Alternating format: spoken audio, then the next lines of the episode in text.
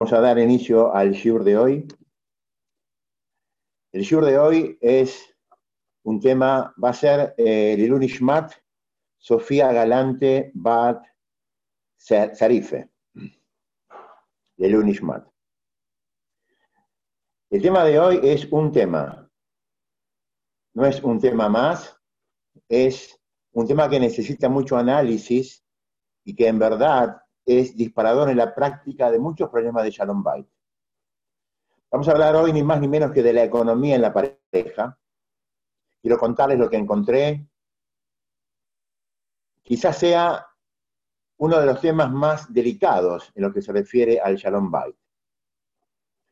De acuerdo de chicos, escuchábamos un adagio popular que decía contigo pan y cebolla, y siempre nos preguntamos cuál era el límite real de esta situación. Cuando el lazo emocional es muy fuerte, cuando el compromiso es muy fuerte, podemos vivir en una situación de carencia y está todo en orden y no pasa nunca nada. ¿Cuáles son los límites? Vamos a preguntarnos, vamos a estudiar juntos si los problemas económicos en la pareja aparecen en situaciones de carencia o no, no necesariamente aparecen en situaciones de carencia, aparecen en situaciones en las cuales eh, al revés, ¿no? La situación puede ser muy holgada también, pero hay diferencias notables en cómo manejar el dinero, tu caja, mi caja. Vamos a ver cómo funciona todo este tema tan complicado. Em, podríamos decir lo que la gente dice habitualmente, ¿no? El dinero no hace la felicidad, pero ayuda. Aparentemente entonces habría como un shefa, la abundancia, también ayuda a Shalom Bait. Así como la carencia es un problema para el Shalom Bait, la abundancia es un problema para el Shalom Bait, vamos a intentar bajar este tema a una realidad cotidiana y vamos a descubrir que no es tan simple y que en verdad hay muchas situaciones de Shalom Bait disparadas, problemas disparados por temas económicos. Como en todas las situaciones de Shalom Bait, hay una impronta, hay un sello muy fuerte que es lo que nosotros vimos cómo se manejaba el dinero en nuestras casas paternas. Si era un dinero consensuado en su uso por dos personas, si había uno que sistemáticamente decidía qué hacer y el otro solamente se sometía y aceptaba, eh, si se daba cuenta de los gastos o no, ¿cómo funcionaba esto? ¿De quién era el dinero? Ustedes saben que eh, así traen los sefarim, los libros, ¿Cómo sé yo si una persona eh, que tengo enfrente mío es una persona espiritual con todas las letras? ¿Cómo lo sé? En nuestro mundo judío diríamos que voy a empezar a investigar cómo es su Shabbat, su Kasher, su Tefilá, su Hagim. ¿Será esto? ¿Cómo sé yo quién tengo enfrente? Y los sefarim, los libros, contestan algo maravilloso y dicen, ¿Cómo maneja el dinero? ¿Qué relevancia, qué lugar, qué importancia ocupa el dinero en la vida de él y cómo lo maneja? ¿Cuán intachable, cuán transparente es el manejo del dinero? Así nosotros podemos saber quién tenemos nosotros enfrente, independientemente del tamaño de su tefilín, si es un hombre, o de, de su pollera, si es una mujer, religiosa, independientemente, queremos ver cómo maneja el mamón, cómo maneja el dinero.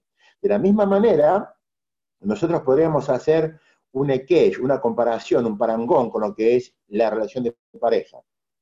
Si nosotros queremos ver o preguntarnos o investigar o diagnosticar una pareja sólida, tenemos que ver cómo es el manejo económico entre ellos solamente las situaciones románticas que se muestran en público, que son muy lindas, queremos ver cómo es el, manejo de ellos cuando el dinero sobra, ¿qué maneja? ¿Cómo es esto? Si se consensúan las decisiones o no. Y por otro lado, tenemos que ver qué pasa con ellos cuando aparecen las carencias. Como se imaginarán, el tema es gigante. Vamos a ver unos tips solamente. Eh, esto sería ideal para dejarlos preguntar. No vamos a tener tiempo también, tenemos un Zoom limitado y no va a haber mucho tiempo para hacer preguntas. Lo que yo les quiero, eh, los quiero invitar es si quieren tomar nota, obviamente, de las preguntas y así vamos a hacer el Brineder una segunda actividad referida a este tema para que puedas volcarlas y yo poder escaparme o contestar en función de las preguntas que vengan. Pero van a haber muchas preguntas y cosas que le van a quedar como, como interrogantes, pero vamos a intentar ver juntos los tips más importantes como un ingreso al tema. El Shur lo dividí en dos partes. La primera parte, vamos a hablar de los conceptos éticos del mundo del tener. O sea, conceptos conocidos por todos, pero es indispensable que nosotros los volvamos a citar y a recordar antes de meterlos en la pareja. Conceptos éticos del mundo del tener. El segundo punto que vamos a intentar ver, que es lo más interesante, cómo impacta esto en el día a día de una relación de pareja. O sea, cómo impacta esto en el día a día para nosotros. Empezamos entonces, con el permiso de todos, a, una, a un avance sobre los conceptos éticos del mundo del tener. Es conocido, lo dijimos ya, lo reiteramos con mucha frecuencia. Dios crea a Adam y Jabá en un ganeda, en un paraíso, y los crea como seres duales, en los cuales hay una parte física, Gashmi, y una parte espiritual, una parte Ruhaní. Ninguna de las dos partes puede existir sin la coexistencia de la otra parte. Entonces, tenemos que poner un cartel muy grande que diga que el dinero es Kodesh, tiene santidad, siempre y cuando yo use el dinero como un medio y no lo use como un fin. Entonces, lejos vamos a estar de decir que los problemas económicos son secundarios y que la pareja se mantiene indemne siempre y está todo bárbaro como un cuento de hadas, porque esto no es así, sería una falacia. Sí vamos a decir que van a poder sobrenadar, sobre, flotar al problema cuando ellos pueden subyugar el, su mundo material a su mundo espiritual. Entonces, no es que no tiene relevancia, tiene muchísima relevancia y es Kodesh, tiene santidad. Pero Dios nos dio un trabajo a nosotros, que es poder controlar este mundo, este mundo físico. La primera pregunta que deberíamos hacernos en este, en este, en esta, en este ingreso a, a los conceptos éticos es quiénes somos nosotros. ¿En qué nivel estoy yo? ¿Hasta dónde en verdad yo entiendo es un medio y hasta dónde yo lo vivo como un fin? Las generaciones de los años 50 hipotecaron el mundo espiritual de sus hijos en aras de una conquista material, títulos, posesiones, eh, hipotecaron el mundo espiritual de sus hijos. Nosotros lo vivimos hoy en día en carne propia este tema. El concepto de mi hijo el doctor y todas esas falacias en las cuales el objetivo final, por más que eran personas que a lo mejor podían eh, esgrimir con sus palabras la importancia del mundo espiritual, en la práctica no, no se veía esto. Seguramente, la pregunta sería así, seguramente que si preguntamos a uno por uno, y a mí inclusive, vamos a decir que seguramente que el mundo espiritual es lo que persiste, el mundo material es materia. Sí, sí, es, muy romántico, pero la pregunta es más profunda. En la práctica, ¿hasta dónde nosotros somos capaces de vivir así? O sea, que hasta dónde el pan y cebolla puede funcionar y podemos mantener intacta la imagen de mi esposo o de mi esposa cuando los medios en la casa escasean. Seguramente que a nivel teórico está todo bárbaro, pero en la práctica, ¿quiénes somos nosotros? Muchos van a decir, doctor, no entiendo, eh, estamos entrando en un mundo de hadas. Estamos viviendo en un mundo material. Sí, sí, está bien, yo también comparto eso, ya lo dijimos al comienzo. El dinero es Kodesh, pero hay una diferencia. Como una vez uno dijo, hay una, em, una cosa es, está escrito así, una cosa es estar obligados a contar billetes y otra cosa es disfrutar de contar billetes. Una cosa es estar obligado a manejar un mundo material, otra cosa es anhelar día y noche un mundo material. No hace falta que yo se los aclare, en la práctica, en la práctica, personas que buscan pareja o fundan hogares buscando una contención económica o, nubilados por un mundo material, entran en situaciones de caos permanente y no se sorprendan no son situaciones disparadas por las carencias. Las carencias habitualmente unen a las personas. Cuando hay una relación sana de pareja, personas que se quieren y se respetan, las carencias suelen unir más que la abundancia. Por eso no es tan simple. Por ese motivo le expliqué a Bot, dice algo que es muy sabio. Dice, cola valle tuluiaba dabar, batel, abá, batel, batel dabar, batel va. Cola valle tuluiaba dabar. Todo amor que depende de algo, diríamos el dinero, batel dabar, se anula ese algo. Ahora somos pobres, se terminó, vivimos en Argentina. Batel abá, se anula el amor. ¿Por qué? Simple, porque era una cosa que dependía de otra cosa. Y Cora valle no tuluiaba dabar, en batel. Todo amor que no depende de nada, no se anula. Y las carencias no lo anulan, aparentemente no, pero vamos a ver. Entonces, vamos a hacer como, vamos a contar, eh, seguramente lo escucharon alguna vez, el Mayal de Rab Nachman de Bresler, muy famoso. ¿Cómo se puede vivir en un mundo material, convivir con el mundo material y mantenerse indemne de los empates del mundo material? Dice así que había un rey una vez en un condado, al cual su primer ministro se le acerca y le dice, perdón, al cual el primer ministro se le acerca y le dice, señor rey, tenemos un problema. Toda la cosecha de trigo de este año está contaminada. ¿Qué va a pasar? No dice, ¿qué, pasa? No, si comemos este trigo, perdemos, eh, quedamos eh, dementes, o sea, perdemos la, eh, quedamos alienados, quedamos locos, ¿no? Entonces, ¿qué vamos a hacer? Entonces le dijo, vamos a hacer una cosa, no digamos a nadie. El primer ministro le dice al rey, coma usted, usted no coma, yo no como, y que la gente coma, porque si avisamos que no hay trigo y no hay pan este año, nos van a linchar a todos. Entonces, el, rey le dice, no, no hagamos, no podemos hacer eso, no podemos hacer eso, no podemos apartarnos del destino del pueblo. Y pero vamos a enloquecer, no, no tengas problema, vamos a hacer así. Vamos a ponernos nosotros una marca roja en la frente. Vamos a comer, vamos a enloquecernos, vamos a perder todo, toda, toda nuestro eje, nuestro entendimiento, pero vamos a poner un, cartel rojo en nuestra frente. Cuando yo vea que vos tenés un cartel rojo en la frente y vos me ves a mí, es un recordatorio que estamos locos. O sea, vamos a estar locos, pero vamos a ver que estamos locos. Dice, de la misma manera es el mundo de material. Vivimos tras un mundo material no tenemos opción de no hacerlo, ese es un mundo material, pero sepamos que no es el objetivo. Pongámonos una marca en la frente, estamos obligados a hacerlo, no tenemos opción, pero no es el objetivo.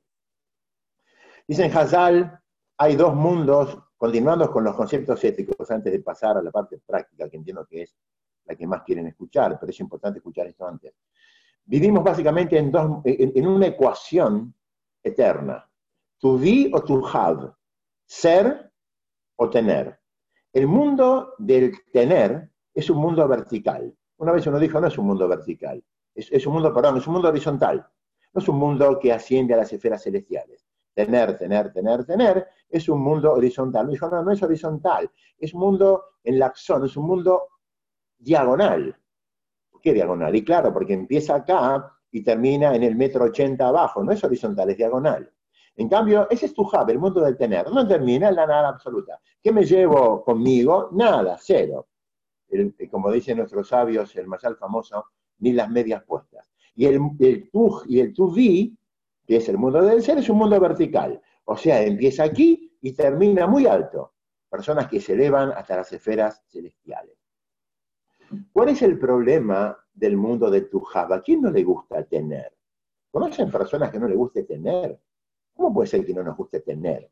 Prácticamente dice el Rap les escribe sobre este tema y él dice, es casi imposible encontrar personas que no codicien o quieran lo que no tienen, porque no lo tienen, anhelan tenerlo.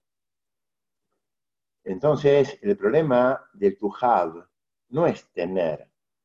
Seguro que queremos tener teléfonos nuevos y autos nuevos, seguro, ¿quién lo disfruta? Somos personas, seguro que sí. Pero es más profundo. No es, no es el tener, sino es una distorsión de las necesidades. O sea, yo soy capaz de acumular fondos y reservas para que vivan mis cataranietos y sigo juntando y mi vida se me va, se pasa, termina. autor que tiene una historia de un paciente que se acercó a su consultorio, entonces le dijo, doctor, vine yo primero, me trajo mi familia a la fuerza, vine yo primero, ellos van a entrar en un minuto y le van a decir que yo estoy loco, por favor, no les crea. Dijo, ok, no les creo, pero decime, ¿por qué van a decir que estás loco? Y se sabe por qué, porque me gustan los panqueques de dulce de leche. El doctor que le dijo, ¿te gustan panqueques de dulce de leche? Es un manjar, a mí también me encantan. ¿Cuál es el problema? Al paciente se le iluminaron los ojos y dijo, ¿a usted le gustan los panqueques de dulce de leche? Lo invito a mi casa. Tengo un placar lleno de panqueques de dulce de leche. El doctor le dijo, ¿puede hacer pasar a su familia, por favor? El problema del to have es el concepto de la distorsión de la necesidad. O sea, que con mucha frecuencia intentamos acumular riquezas o cosas por encima de la necesidad y eso nos saca tiempo para dedicarnos al to be, para dedicarnos y preguntarnos quiénes somos nosotros. Y obviamente es un tema muy sabido y conocido, no hay límite en esto. Cuanto más tengo, más quiero, esto es obvio. Muy bien, ahora viene otro problema. Ahora que entendí que yo, debo vivir en el mundo del to be, no to have, debo vivir en el mundo espiritual y ponerme la línea roja en la frente y comerciar y estar, pero esto no es mi vida. Hay un segundo problema, que es la identificación del ser con la actividad laboral. Famoso, ¿no? ¿Quién es usted? No somos ni comerciantes, no somos ni carpinteros, ni abogados, ni empresarios. Eso es lo que nosotros usamos para comer. Es la herramienta que yo uso para comer. Esto no quiere decir que yo sea eso. ¿Por qué? Porque ¿cuál es el problema de identificar mi labor con mi ser? ¿Cuál es el problema con mi yo interior? Que cuando caduquen mis capacidades físicas y psíquicas, no voy a poder ni manejar el martillo, ni manejar la empresa, ni ir a tribunales, ni atender mi consultorio, ni vender telas. Y cuando no puedo hacer más eso como yo era eso, ahora yo voy a dejar de ser. Entonces, así escriben Hazal, y es un secreto a voces, que los grandes, las grandes sensaciones de vacío de la tercera edad, vacío existencial, angustias, depresiones, es la sensación del no ser, o sea, no haber construido un yo que tenga una valoración que me sostenga en mi sanidad. Cuando ya mis capacidades físicas no dan más, entonces ahora, ¿quién soy yo? ¿Quién soy yo? Un ser humano, un padre de familia, un yeudí con una misión en el mundo. Y estas cosas no caducan con el paso de los años. Mi función sigue exactamente igual. Después voy a rotar, voy a pasar a ser abuelo, si Dios quiere bisabuelo, si llego. Pero todas estas cosas no caducan y mi yo está oratado a cosas que son eternas y que tienen sentido eterno y que construyen cosas eternas. Entonces, cuanto más yo me abrazo a mi actividad externa, es un signo inequívoco a cosas exteriores de que hay un vacío interior. ¿Por qué necesito atarme a cosas externas? Vamos a ver ahora en un ratito cada ítem que estamos viendo, cada tip, cómo impacta esto en la pareja, en el manejo de la economía en forma increíble. Pero dijimos, convencernos que hay que vivir en tu vida, tu have, ser o tener. Segundo punto, no identificarnos con nuestra actividad laboral, no somos eso, es lo que usamos para beneficiar a la gente, para atender a un paciente, para ver no sé qué, pero lo usamos para, para comer, no lo hacemos gratis, ¿no? Muy bien, para no robar. El tercer paso es el tajado de la competencia, no compararme, no compararme. O sea, lo que conseguí en el mundo espiritual, en el mundo material lo tengo, y lo que no tengo, no lo tengo, no me comparo. Para esto hay que resetearnos, porque así fuimos criados. No tenemos, lo haré nada contra nuestros hermosos padres y abuelos, pero era una generación que estaba infectada de este concepto. Es, decir, la generación enseñaba de que el éxito es un concepto comparativo. Y el éxito es cualquier cosa menos un concepto comparativo. El éxito es el colmar mis propias capacidades y enfocarme en mi mundo y no mirar en el mundo de afuera. No hay persona más exitosa que la que no saca sus ojos y mira el pasto del vecino.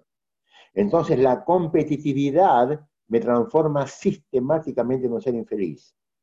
Y nosotros, como padres, en este mundo insólitamente competitivo, tenemos la obligación de dar el ejemplo a nuestros hijos en esto. Que vean que nosotros nunca anhelamos, ni soñamos, ni hablamos mal de alguien que tiene más que nosotros, o vivimos pensando en lo que el otro tiene que yo no conseguí todavía. El deporte se apoya en estas cosas, no hay competencias que son sanas, obviamente que sí. Pero el que está segundo quiere destronar al primero, es una guerra permanente a ver quién llega más arriba. Entonces, en este mundo del tener, el tercer paso dice que yo debo ejercitarme a definir el concepto del éxito como una cosa personal y no como una cosa comparativa. Eso va a derrumbar totalmente la competencia. ¿Por qué no sos como tu papá? ¿Por qué no sos como tu hermano? Competir, comparar, es no admirar. Si quieren destruir a alguien, compárenlo. A los chicos les decimos, ¿por qué no aprendés de tu hermano y sacás las notas que él saca? A mi esposa le digo, ¿por qué no aprendés de tu, mamá cómo se ocupa de la casa? Quieren destruir a alguien, compárenlo. Pero esta competencia empieza mucho antes. Empieza del ejemplo que nosotros vimos en casa. ¿Cómo lo escuchamos? ¿Cómo era eso? Y después la sociedad nos pone un rollo, nos pone una impronta gigante que la persona exitosa es la que más, es más exitosa que. Comparación, comparativo, y nada que ver con esto. Tercer paso, entonces, no hay comparaciones. Cuarto paso, es un ejercicio de muná. Acá ya no puedo este, invadirlos demasiado, cada uno toma lo que entiende que debe tomar. El ejercicio de muná dice que cuando la persona está aún en estado líquido, así trae el, Talmud, un malaj, un ángel llamado, llamado Lila, toma esta gota que es la, el producto de la unión de mamá y papá, toma esta gota y la lleva delante de Borrem y le pregunta, ¿esta gota qué va a ser? Y ahí se escribe, si va a ser Ashir, millonario, va a ser Ani, o va a ser pobre, ahí se escribe. Obviamente, Tefilat, Teshuvah, acá hay, muchas herramientas hermosas que Hashem nos da para cambiar el masal. Pero inicialmente está escrito. Entonces, la Parmasá, se escribe de Rosh hasta Rosh. Y no depende de mis capacidades. Sí depende de mi esfuerzo, es el impuesto, no de mi capacidad. Entonces, el cuarto paso es un ejercicio de mundo. Ahora bien, quiero compartir esto con ustedes rápidamente. ¿Qué tenemos hasta acá para hacer un sicum, un resumen chiquitito? ¿Qué tenemos acá de este ser maravilloso? Vamos a tomarlo después de este ser maravilloso y vamos a ponerlo dentro de una relación de pareja y vamos a solo vivir en Argentina en el 2020, después de 50 días de cuarentena, que tiene su negocio cerrado y lleno de empleados. ¿Qué es este ser maravilloso? Este ser maravilloso tiene así. Sabe que el dinero es solamente un medio. No solamente esto, sino que aprendió a no identificar su ser con su profesión. Él no es lo que hace, es lo que es. Tercer paso, no compite. Nunca compite. No hay competir. Es tan increíble que hasta baila y canta con los, logros materiales de sus amigos. Y cuando le ponen un negocio al lado de él, tiene tanta emuná que dice mi parnasá se escribe de Rosh Hashanah, Rosh Hashanah. Tiene tanta emuná que cuando le ponen un negocio al lado de él, no le tiembla el pulso y le viene a pedir la persona de al lado, el mismo, del mismo ramo, le viene a pedir algunos detalles y cosas, se presenta y le da un café, lo recibe, está feliz. ¿Cuál es el problema? Nadie saca a su compañero una moneda de lo que a su compañero le pertenece. Famoso Mayal, no Mayal, Maser Sheayá, de Rabel Yaula. Rabel Yaula uno de los grandes Vale Musar, maestros de ética del siglo pasado, no hace mucho, Cuentan que su mamá preparaba tortas para sus hijos cuando volvían de la escuela, tortitas individuales y las ponía en la ventana que daba a la calle para que se enfríen. Entonces una vez volvían corriendo de la escuela, llegan todos corriendo y le dicen, Eliau, al Rablapián, era un chico, Eliau, la, tu torta se la comió un gato, se la llevó un gato, si no es un chiste, no, se la llevó un gato. Van a mirar ahí, están las tortitas ahí con el nombrecito como la mamá ponía, y la torta de Eliau se la llevó un gato, se la comió un gato. Tu torta se la comió un gato. Eliau, que ya era un genio por la edad que tenía, él decía, él les dijo, el gato se comió una torta. Mi torta no se la comió. Porque si era mi torta, jamás se la pudo haber comido. Si es mía, nadie se la va a llevar, porque es mía. Nadie puede sacarle a su compañero lo que a su compañero le pertenece. Este señor entonces fantástico tiene estas cuatro cosas que están impresas en él como un mapa genético. Maravilloso, ¿no? Está puesto en ese lugar, permiso. Muy bien. Ahora, ¿cómo hacemos? Ahora vamos a intentar, vamos a intentar llevar esta persona hermosa dentro de una pareja. ¿Quieren esto? Vamos a intentar hacerlo. Miren qué maravilla. ¿Cuál es el sustrato? ¿Qué es lo que está escondido atrás de una discusión de pareja en una situación de caos económico, de carencia? ¿Qué hay atrás de esto? Ahí, ahí está escondido un profundo sentimiento de desvalorización hacia la persona que, entre comillas, diríamos, es la responsable de traer el dinero a su casa. Esta persona maravillosa, que tiene estas cuatro cosas clarísimas en su mano, no evalúa a su pareja por sus logros, sí por su esfuerzo. No evalúa a su pareja por sus logros, porque sabe que sus logros no son sus logros, están escritos, los logros materiales están escritos a fuego, desde que la persona nace y se vuelven a reafirmar cada Rosh en forma total. Estoy tentado a decirles que acá podríamos aprender que en las parejas a mayor espiritualidad, menor problemas, dramas por problemas económicos. No quería decírselo, se los dije igual, perdón, ¿no? Pero seguramente que no es matemático. Pero algo de esto hay seguro. No lo había escrito, pero seguramente que sí.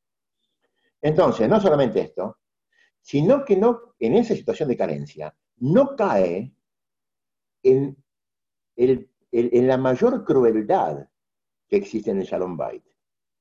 Llega la carencia, su esposa mira a su esposo que no es capaz de conseguir la parmasá, no lo hace sentir mal, porque sabe que esto es del Shamay. El pobre hombre trabaja 15 horas por día, 20 horas por día, ella también, pero no consiguen nada.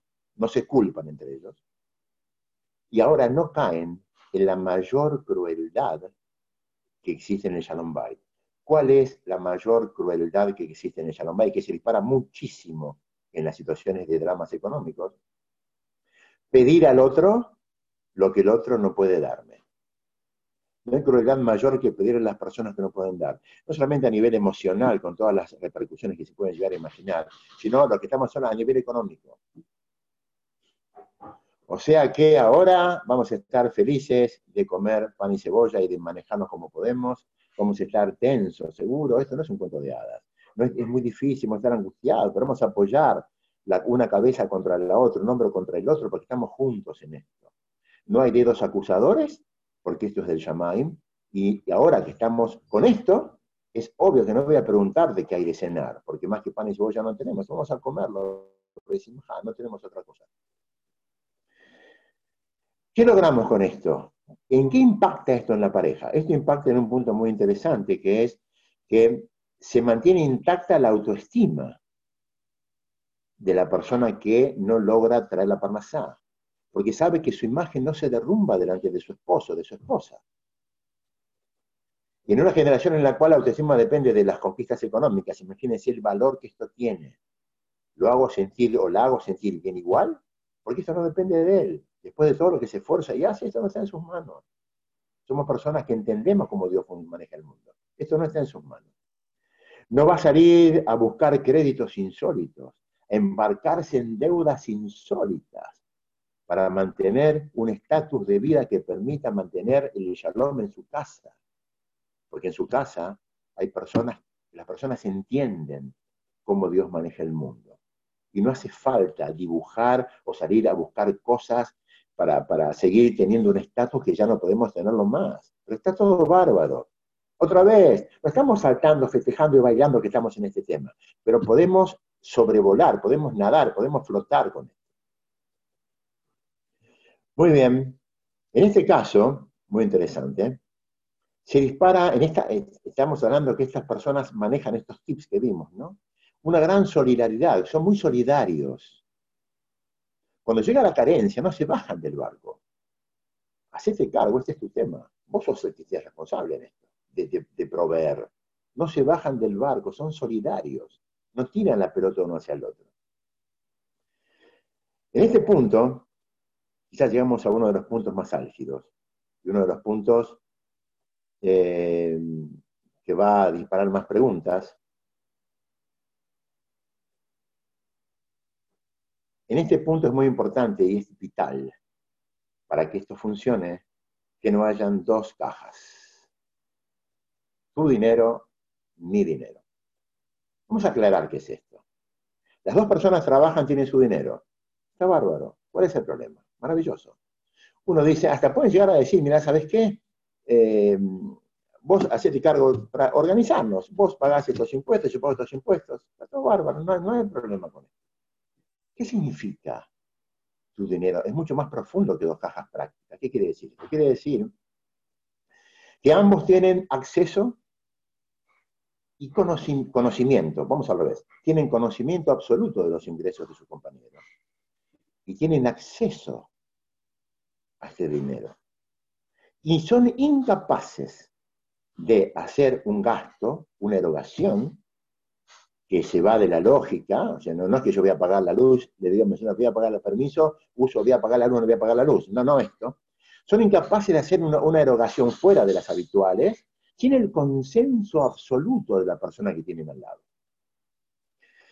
Festejo que esta charla sea virtual, porque me imagino que esto va a dar algún tipo de problema, espero que no, que no ocurra, conmigo no espero que no, pero sienten el placer de la dependencia económica, ambos, ambos. Una vez lo dijimos, la independencia económica puede llegar a ser una evolución para una persona soltera, es independiente, era empleado, ahora es una... La dependencia económica a nivel matrimonial, conyugal, es una bendición muy grande. O sea que yo soy incapaz de hacer este paso sin la firma de mi esposa. No, no, pero, pero eh, papi, no entiendo. Vos sos el que trabaja. ¿Cómo es esto? ¿Vos sos el dueño, dueño? Dios libre. No existe esto. Tengo el placer inmenso de no ser dueño de mi dinero. Tengo el placer inmenso de compartirlo de forma absoluta con la pareja que yo elegí, con mi señora. Entonces ahora es como una caja de seguridad en la cual necesitamos dos firmas. Y sin las dos firmas no sacamos el dinero. No es sacarlo, no existe sacarlo, no hay esto. No, pero ¿sabes qué? Ese dinero era un dinero que yo tenía de soltero, que me llegó de soltero. Yo lo tenía guardado de soltero, yo ni te conocía a vos. La verdad que hay aspectos ilejatí, aspectos alágicos en esto, que pueden llegar a encontrar algún tipo de excepción. No que no, pero la verdad que no queremos manejarnos con el Shuhan abajo del brazo dentro de casa. Hay una cosa que es alajá y otra cosa que es midata hasidut. la alajá es la cosa estricta, seca. Midata hasidut quiere decir las cosas que yo, se esperan que yo haga por encima de la ley seca. Quizá este dinero de soltero, quizá haya algún bricueto, no sé cómo funciona. Francamente no, soy, no, no conozco el tema en profundidad, pero es clarísimo, es clarísimo que no sería una situación de mucho shalom que yo puedo usar este dinero sin, el consenso de mi señora, por más que yo lo recibí de soltero.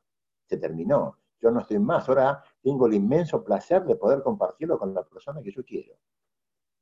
Entonces, no hay tu dinero, mi dinero, sino que agarramos una, una caja así, este, hipotética, ¿sí?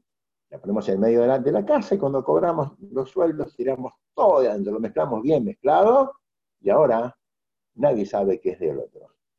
o sea, conocimiento absoluto de los ingresos, acceso absoluto a los ingresos con un consenso que el otro sepa lo que estamos haciendo, obviamente, los dos. Y es totalmente independiente de quién es el genio, entre comillas, que consigue el dinero. Porque esto, decir que una persona consigue el dinero y eh, decir que hace idolatría o hará son casi sinónimos. Esto es del shaman total. Y le digo a los hombres, y ahora sí festejo que los tengo en forma virtual, está escrito que nuestro éxito económico depende del honor y del cabot que nosotros damos a nuestras esposas. Seher Sadik Libraja, don Shaul Sultán escribía siempre esto y decía siempre esto, respeten a sus esposas, denle honor, lugar, no hagan sentir dependencia, hacer, sentir dependencia y del Shamaim los van a, del cielo los van a coronar con todo el éxito económico que ustedes sueñan.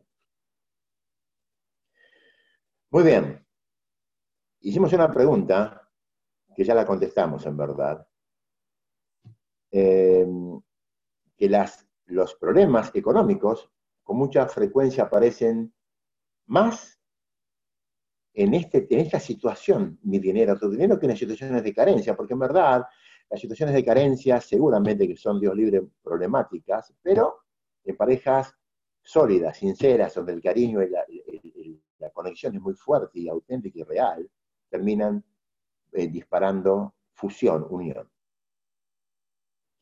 No solamente esto, sino que el concepto de una sola caja eh, evita la sensación humillante de la dependencia económica, cuando básicamente uno de los dos es el que sostiene en forma práctica el hogar. Entonces, la sensación de dependencia económica es una situación humillante como pocas eh, y dinamita mina el campo de lo que es el Shalom Bait. Tener dos cajas en los libros de Shalom Bait es igual, como si fuera una ecuación, a un get espiritual. Si, yo, si vos no sabés lo que yo gano, y vos no sabés en qué yo lo uso, y vos no tenés acceso, es un get, un divorcio económico, no espiritual, ¿no? Pero eh, espiritual quiere decir ah, que es que en verdad estamos juntos, pero no estamos juntos. Em, dos cositas más. Los problemas más comunes en la pareja, a nivel de lo que es el manejo del dinero, tienen que ver con tres cosas. Ya la nombramos, pero hacemos un resumen. Una es la falta, la carencia. Otra es la forma de usarlo. Y otra es la sensación de sometimiento. Las tres, los tres puntos son los puntos que habitualmente disparan las grandes tensiones conyugales. La falta, la carencia, Dios libre, muy difícil. La independencia, o sea, la forma de usarlo, que yo lo uso a mi manera sin consensuar con vos, y el sometimiento, la dependencia humillante y patológica que ocurre cuando uno cree que es el dueño y que alimenta a la persona que tiene al lado. Ahora, como dijimos al comienzo, no queremos transformar el shiur en un cuento de hadas, porque en verdad la carencia dispara depresión, angustia, enojos, inseguridades, sin duda que sí. Pero como en muchos otros ejemplos, sistemáticamente cuando el Kelly, cuando el lugar en el cual asienta la relación está firme, cuando el lugar es un lugar firme de personas que se respetan y se quieren realmente, tienen propósitos y proyectos en común, las situaciones son zanjables, son manejables. El tiempo se nos fue, entiendo que hay millones de preguntas que quizá, le confieso, celebro de no poder contestar, pero no queremos celebrar, queremos en verdad abrir un poco este tema que es muy interesante. Fíjate, al comienzo Jessie Edelman, que es la que un poco nos maneja y nos ayuda con toda esta organización y está a cargo mucho de, este trabajo que estamos haciendo, abrió un mensaje invitando a mandar las, las preguntas. Vamos a intentar contestar en la medida que nosotros podamos. Un tema muy delicado, un tema que abre muchas preguntas, pero por encima de todas las situaciones no tengan claro de que cuando en verdad hay un cariño sincero y hay un proyecto en común, todo puede ser zanjado, incluso los problemas económicos. Gracias a todos, buenas noches.